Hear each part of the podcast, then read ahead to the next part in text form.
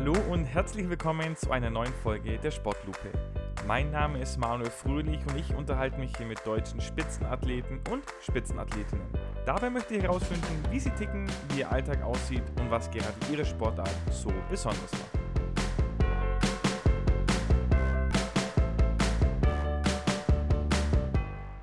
Heute bei mir zu Gast ist ein Sportler, der quasi direkt vom Wettkampf kommt, direkt von der Europameisterschaft und mehr oder weniger noch halb in den Sportklamotten steckt. Und dieser Sportler, der heute zu Gast ist, ist Nico Müller. Nico, ich freue mich sehr, dass du dir die Zeit nimmst für die Sportlupe.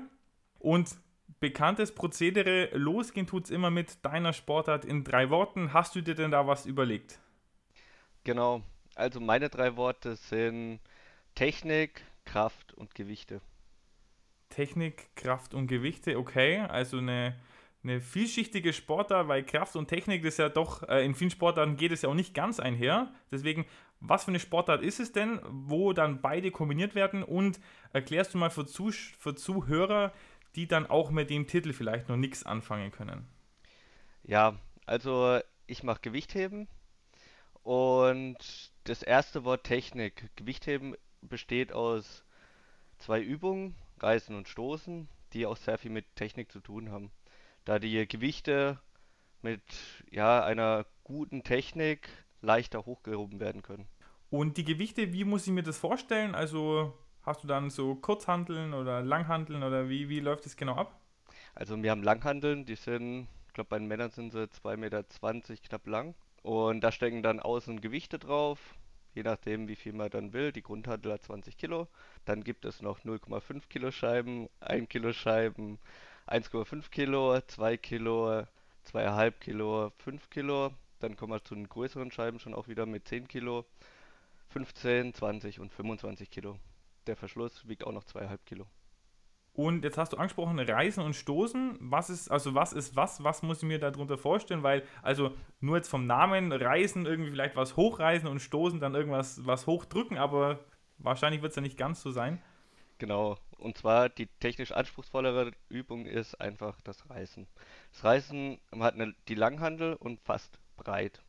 Das heißt, äh, man sagt ungefähr eine Schulterbreite plus eine Armlänge. Das ist ungefähr die Griffbreite an der Langhandel. Dann beim Reißen wird auf jeden Fall die Handel in einem Zug nach oben gezogen und wird direkt runtergesprungen unter das Gewicht. Deshalb ist es technisch anspruchsvoller. Man kann auch nicht ganz so viel Gewicht machen, weil es halt nur ein Zug ist und direkt über den Kopf mit, dem, mit der meisten Last. Das Stoßen ist einfach, man greift eng an der Handel.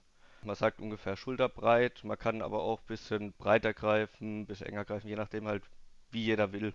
Auf jeden Fall wird die Handel nach oben gezogen und erst auf der Brust abgelegt um dann damit aufzustehen aus der Hocke und dann wird nach oben ausgestoßen, auch wieder über den Kopf. Im Endeffekt ist immer das Ziel, über Kopf zu kommen. Beim ersten dann in einer flüssigen Bewegung und beim anderen setzt man quasi ab und hat dann auf den Händen das Gewicht auf der Brust. Was macht dir denn mehr Spaß oder was kannst du besser von den beiden? Also mir macht mehr Spaß das Stoßen. Gibt es einen bestimmten Grund, warum? Man hat mehr Last. Ich finde es angenehmer, unten drunter zu springen, erst auf der Brust abzulegen und dann nach oben auszustoßen.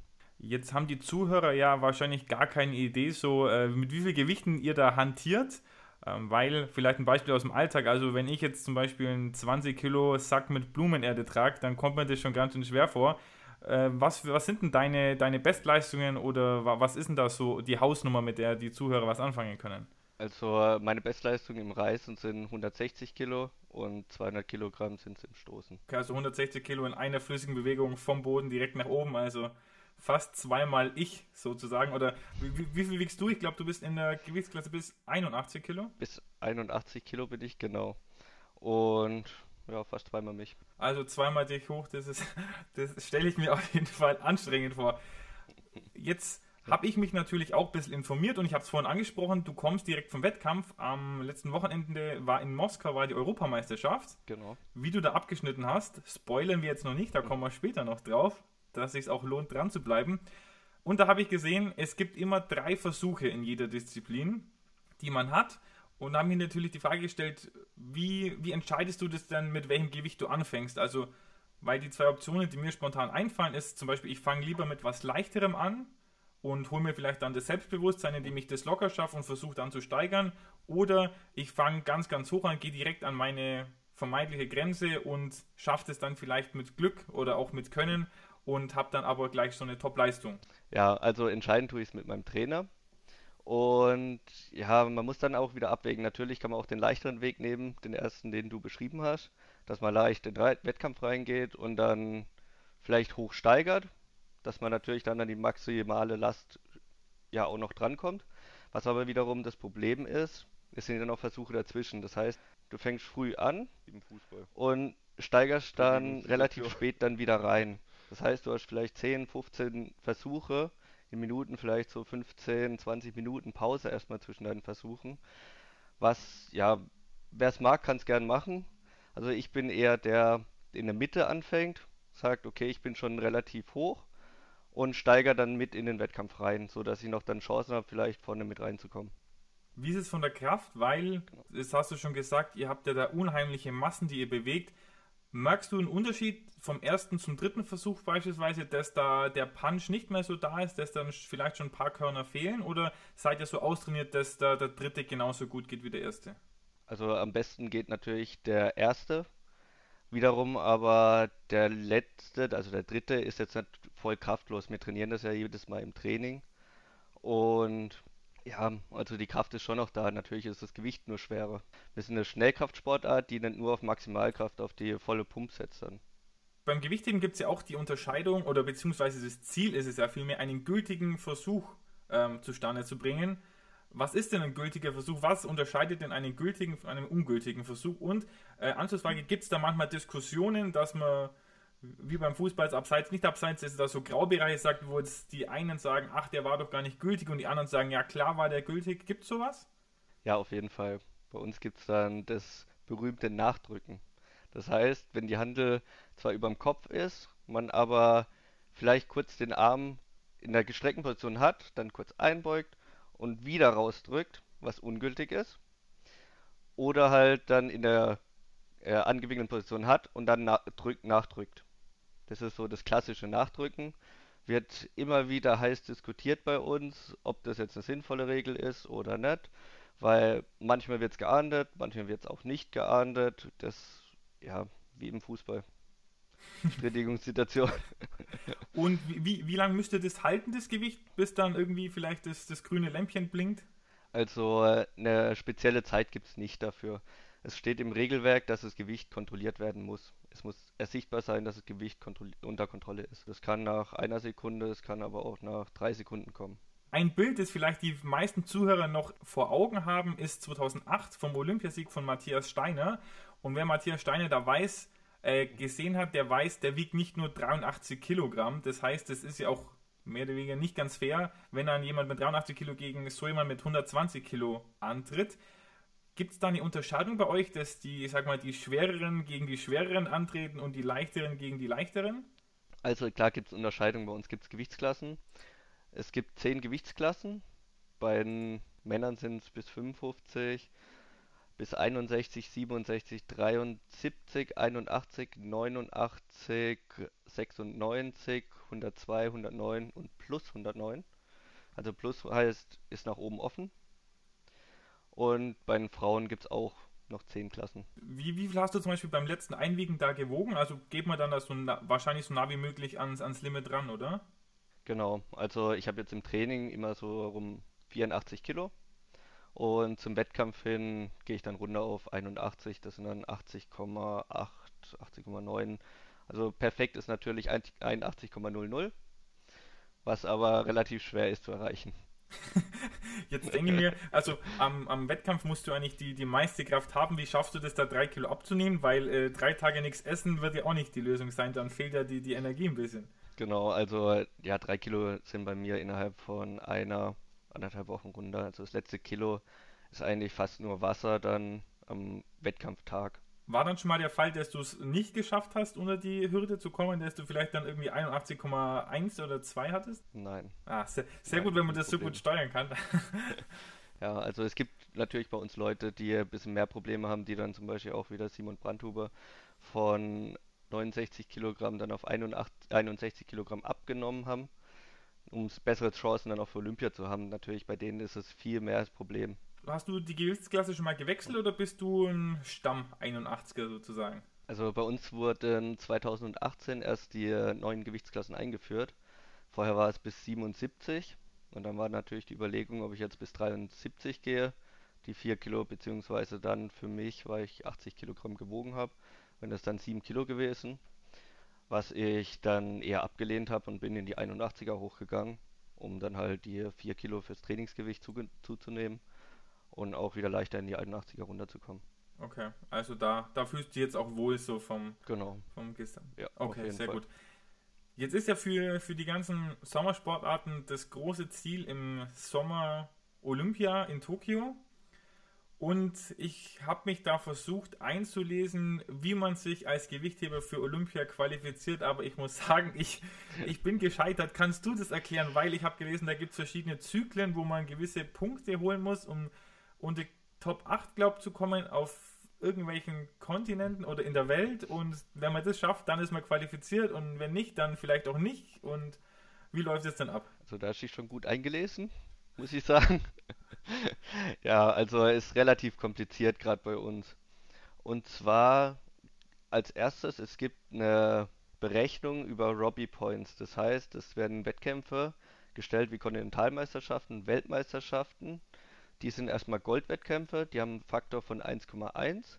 Dann gibt es Silber und Bronze, was dann minder, äh, minderwertigere Wettkämpfe sind, die dann mit einem Faktor von 1,05 bzw. 1,0 gewertet werden.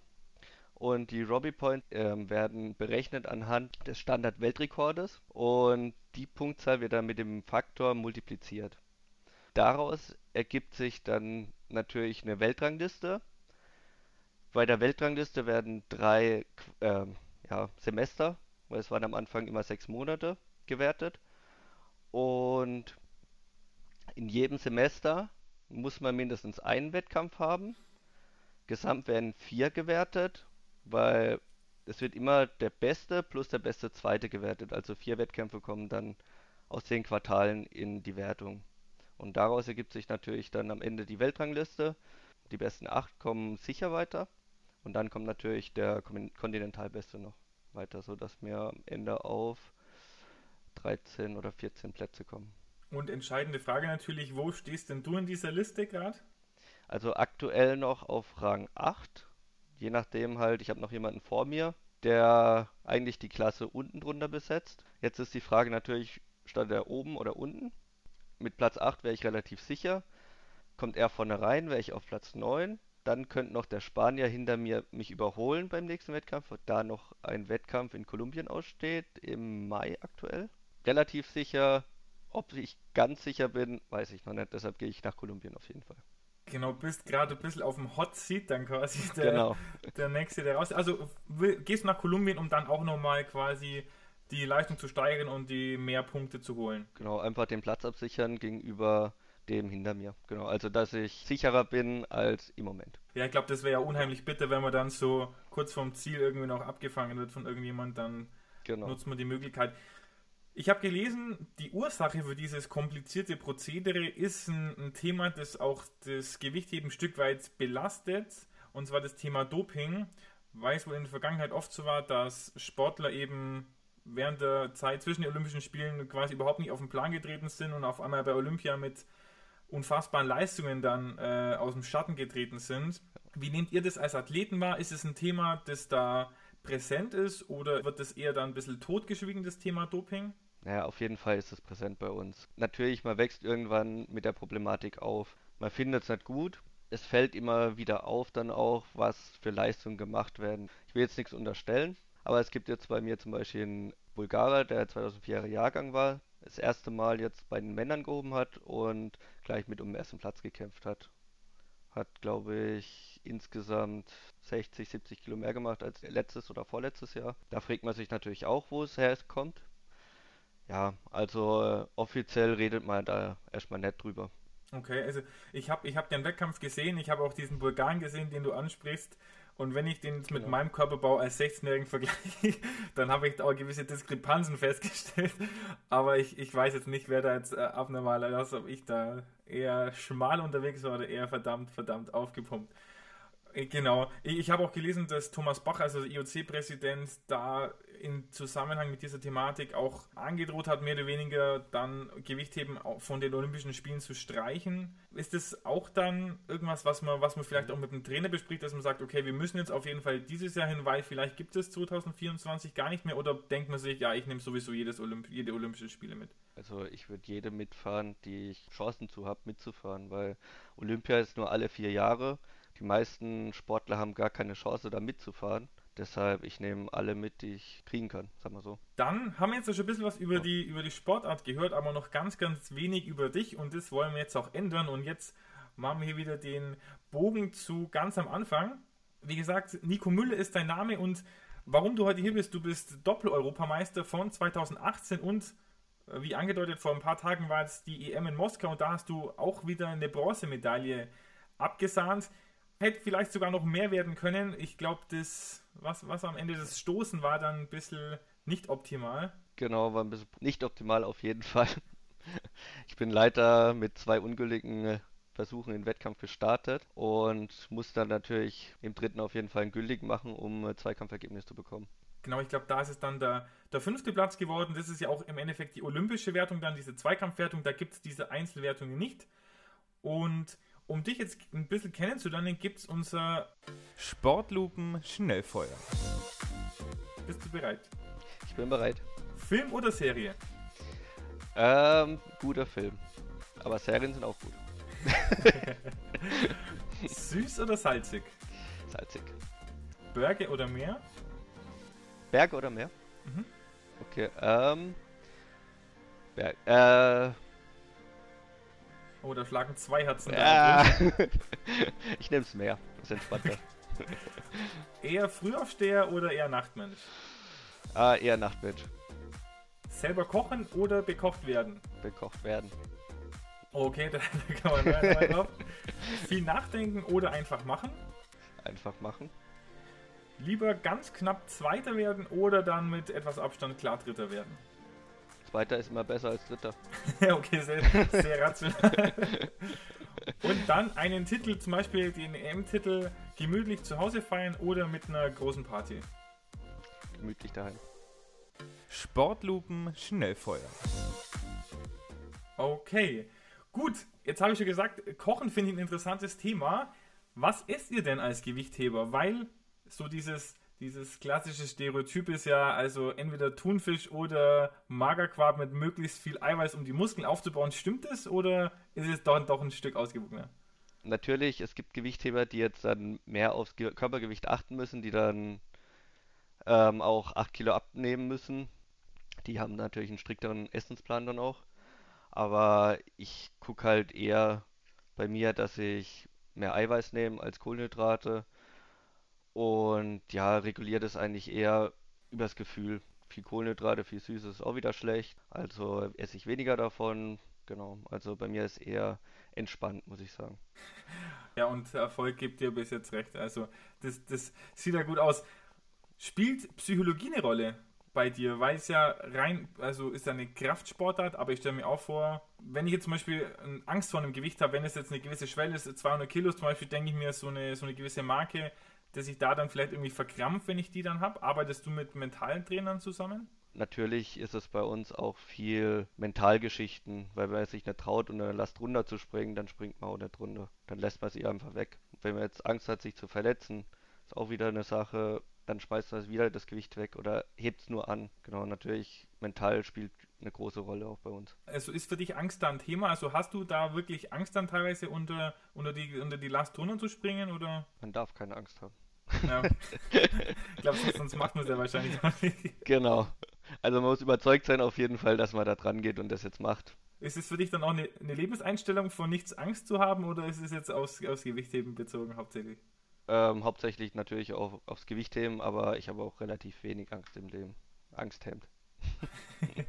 habt ihr da unter den Sportlern Kontakt? Tauscht man sich da aus? Oder habt ihr allgemein da ein, ein Verhältnis so als Freunde, Bekannte, Arbeitskollegen ja im weiteren Sinne auch? Natürlich, man hat auch Kontakte zu anderen Sportlern auf jeden Fall. Heute durch Social Media ist man immer vernetzt, man schreibt sich ab und zu mal. Hast du dann einen Lieblings, Lieblingskollegen? Ja, ich bin ja in der Bundesliga auch tätig bei uns und wir haben auch Spanier bei uns. Mit denen äh, schreibe ich ab und zu mal natürlich auch über, eher übers Training dann.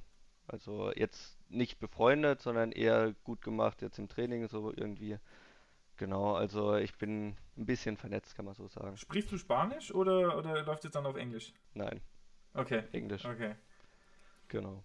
Jetzt hast du schon gesagt, die men mentale Komponente ist da ganz wichtig. Hast du da Rituale, die du vor einem Wettkampf durchführst? Also irgendwie die Hände immer dreimal mit, mit Kreide einreiben oder irgend sowas in die Richtung?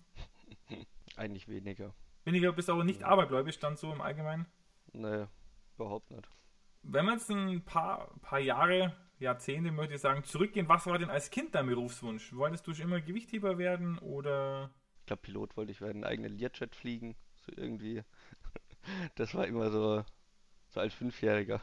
Und, und wie, wie kam es dann zum Gewichtheben? Eigentlich Gewichtheben kam ich bei uns in Obrigheim, ist Gewichtheben eigentlich relativ groß, wir heben auch in der Bundesliga. Und war ich natürlich als kleines Kind schon mit fünf Jahren in der Halle geguckt, habe dazugeguckt und habe natürlich die schweren Gewichte fliegen sehen. Aber für mich war das erstmal nur ja, eine Abendshow als Kind.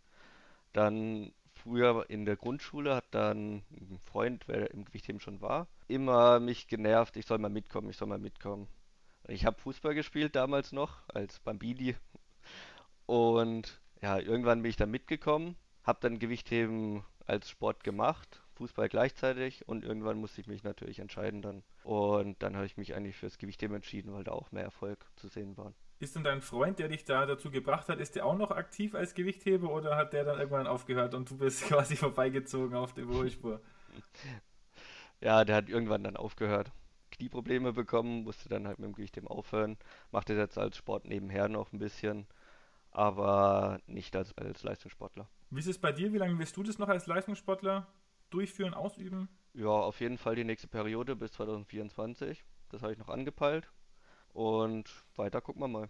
Was hast du da allgemein für Ziele danach? Also magst du, magst du Trainer werden mal? Ich, ich habe gelesen, also dein aktueller Trainer ist ja der Oliver Caruso, das war ja früher auch ein, ein ganz, ganz erfolgreicher Gewichtheber. Ist das eine Richtung, die du anpeilst? Aktuell ist nicht vorgesehen, eher dann in die technischen Berufe reinzugehen, vielleicht noch ein Studium abzuschließen. Genau weiß ich es aber noch nicht hundertprozentig. Wie ist es aktuell? Kannst du vom Gewichtheben leben, von Preisgelder, Sponsoren etc.? Ja, Preisgelder gibt es bei uns wenig, eigentlich gar ähm, nichts. Ey, also nicht mal für eine Europameisterschaft zum Beispiel? Nein, nein. Es gibt dann von der Sporthilfe gibt es ein bisschen was, aber ich glaube, ja, ich bin Sportsoldat bei der Bundeswehr. Bin ich auch ganz froh drum, weil sonst könnte ich meinen Sport in der Leistungsstufe gar nicht ausüben. Wir trainieren acht äh, Trainingseinheiten die Woche. Das heißt, wir trainieren Mon Montag, Mittwoch und Freitag zwei Einheiten sowie Dienstag und Samstag eine Einheit jeweils. Und das mit dem normalen Job dann auch körperlich ja, sich kaputt zu machen gleichzeitig, ja, wäre nicht vereinbar. Wie sieht, wie sieht dann so eine Trainingswoche aus bei euch? Also was für verschiedene Einheiten stehen da auf dem Plan? Also wir haben meistens morgen bisschen, morgens ein bisschen Bewegung, ein paar Züge leichtere, ein bisschen Kniebeuge, natürlich auch mal eine Technikübung morgens, kann natürlich auch genauso vorkommen. Mittags gibt es dann erstmal ein bisschen Technik und dann Ende der Einheit geht es immer mehr ins Kraftmäßige über. Wie Kniebeuge dann. Wie oft macht ihr dann wirklich so diese, diese so eine Wettkampfsimulation tatsächlich im Training oder macht ihr mehr so Hinführungsübungen dann? Also wir haben natürlich auch so Hinführungsübungen wie Züge oder das Ausstoßen dann zum Beispiel separiert, wie auch die Kniebeuge für die Beinkraft. Und wir machen aber auch die technischen Übungen, Reißen, Stoßen haben wir meistens dann Freitag mittags drauf, zum Ende der Woche hin. Und teilweise gehen wir da auch schon hoch dran. Wie aktiv sind dann bei dir die Sonntage, wenn dann der Körper äh, richtig quasi gebeutelt ist wahrscheinlich vom, vom Training? Ja, weniger aktiv eigentlich bei mir. Ist auch mal schön auf der Couch liegen zu bleiben. ist da der Muskelkater dann ein, ein, treuer Begleiter oder regenerieren sich die Muskeln dann sehr, sehr schnell? Ähm, also Muskelkater ist eher weniger der Fall. Das ist vor allem natürlich der, am Anfang der Vorbereitung, wenn die Muskeln na, direkt nach der Pause wieder aktiviert werden. Da fängt der Muskelkater die ersten ein, zwei Wochen an. Der ist dann schon eklig. Eigentlich dann später im Trainingsverlauf geht es mit Muskelkater, ist eher dann so ein Schlappgefühl, der einfach nur müde ist. Und, aber Muskelkater direkt hat man nicht so wie am Anfang. Was, was muss denn passieren, damit Gewichtheben mehr Aufmerksamkeit noch bekommt in der, in der öffentlichen Darstellung? Ich habe jetzt gesehen, eure, die Europameisterschaft wurde auf Eurosport übertragen, also gar keinen so kleinen Sportsender. Aber was denkst du, was passieren kann, dass man dann, dass noch vielleicht ein bisschen wie eine Art Boom entstehen kann? Also außer natürlich Olympiagold. ja klar, wir haben schon einen kleinen Boom erfahren durch das ganze CrossFit, das jetzt äh, vor vier, fünf Jahren aufgeflammt ist. Das sind ja auch Gewichtheberübungen äh, Teil des Programms.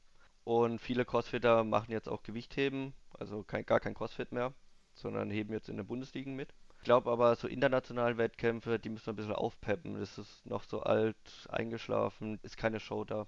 Hast du da eine konkrete Idee, wie man das ein bisschen äh, spannender gestalten könnte? Ja, es ist, glaube ich, bei uns zu viel Pause drin, dass man vielleicht, keine Ahnung, es gab mal einen Wettkampf sogar bei den Masters mit zwei Plattformen, dass man gleichzeitig gehoben hat. Also gleichzeitig heißt jetzt auf einer Bohle war Action und dann man, war die rum, ist man auf die andere Bohle gegangen, dann wieder auf die nächste äh, andere Bohle und so hin und her. Vielleicht kriegt man so ein bisschen was rein. Oder halt das Bühnenprogramm, dass insgesamt ein bisschen mehr Show auch im, äh, im Fernsehen zu sehen ist. Weil Gewichtheben ist irgendwie letzten 20 Jahre gleich geblieben. Ja, ich, ich habe auch gelesen, ich glaube, im, im, Weltverband ist ja da auch seit äh, langer Zeit der, der gleiche Mann an der Spitze. Ja, nicht mehr. Ein bisschen Wandel äh, wäre da gar nicht schlecht, zumal man auch sagen muss, da habe ich eine Reportage von der Sportschau gesehen, dass der da auch relativ nah in dieser Doping-Ecke ein bisschen steht und da wohl äh, Verbindungen hat.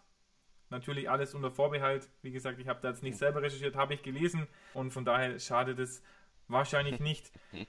Nico, Schlussfrage bei uns ist immer die gleiche und ich bin mir sicher, da hast du, hast du eine gute Antwort drauf. Hast du für die Zuhörer eine Übung, die sie zu Hause machen können, die vielleicht so ein bisschen aus dem Alltag als Gewichtheber ist, die sie quasi auf dem Papier Stück für Stück zu einem besseren Gewichtheber machen würden? Natürlich, ich kann ganz einfache Übungen zum Beispiel sagen, einfach eine Wasserkiste anheben. Gerade Rücken, in die Hocke gehen. Und wie weit? Also dann wirklich wie ihr versuchen über Kopf oder also sagen wir mal lieber eher reißen oder eher stoßen die Wasserkiste dann? So, ich wollte, er dachte eher nur anheben erstmal. Ach so, nur anheben, okay. Genau, also das machen ja auch viele Leute falsch, eine Wasserkiste anheben, jeder geht, buckt sich runter mit rundem Rücken und hebt die Kiste an. Aber erstmal mit geradem Rücken in die Hocke zu gehen und die, äh, mit gestreckten Armen dann die Wasserkiste zu greifen, machen nicht viele im Alltag. Das ist ein guter Punkt und ich glaube, dann haben die Leute ja vielleicht auch ein bisschen eine Vorstellung, weil eine Wasserkiste, das sind vielleicht 12, vielleicht 16 Flaschen Wasser drin. Das sind dann vielleicht so 20 Kilo. Genau. Und dann können Sie sich das vorstellen, das Ganze mal 10.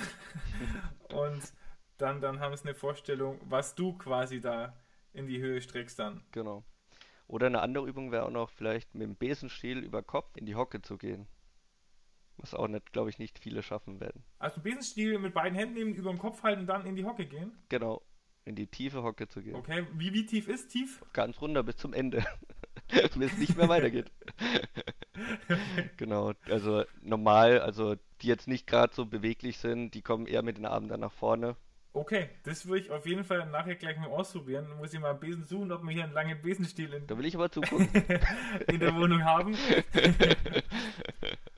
Gut, dann danke für deine Zeit. Wann genau geht es bei dir weiter? Wann brichst du nach Kolumbien auf und wann ist dein Wettkampf? Ähm, genaue Daten habe ich jetzt nicht. Der Wettkampf ist vom 10. bis 14.05. Wann ich genau dran bin, ich meine am 12. dürfte ich dran sein, aber jetzt Flugdaten habe ich noch nicht direkt. Dann drücken wir auf jeden Fall die Daumen. Alle Interessierten schaut gerne beim Nico auch auf Instagram vorbei. Da hält er auch alle auf dem Laufenden. Nico Müller.weightlifting müsste das sein, wenn ich es richtig im Kopf habe. Genau. Nico unterstrich Müller mit UE, unterstrich Weightlifting.